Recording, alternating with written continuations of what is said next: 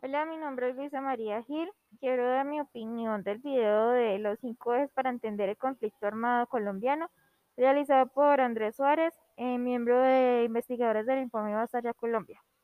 En el video habla inicialmente de la disputa por la tierra y el conflicto agrario. El conflicto que ha habido en el país durante años por la disputa de tierras ha sido un grave problema, puesto que ha provocado violencia y desplazamiento forzado de personas inocentes. La segunda es la ausencia de garantías para la participación política. Lastimosamente, para acceder a la vida política del país es solo para los que tienen plata y los que están en la rosca, por así decirlo. No cualquiera puede ser parte, por ejemplo, de la alcaldía. Solo los que tienen grandes influencias pueden hacerlo. La tercera es el narcotráfico. El narcotráfico ha sido el detonante de muchas masacres, de guerras, el narcotráfico permitió que se formaran ejércitos para luchar contra la guerrilla y la creación de, esta misma.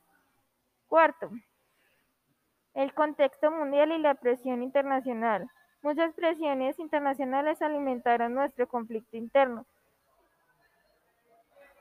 De afuera vino la lucha contra el comunismo, la Guerra Fría, justificando los modelos de sociedad. La quinta y última es la presencia fragmentada del Estado en el territorio nacional.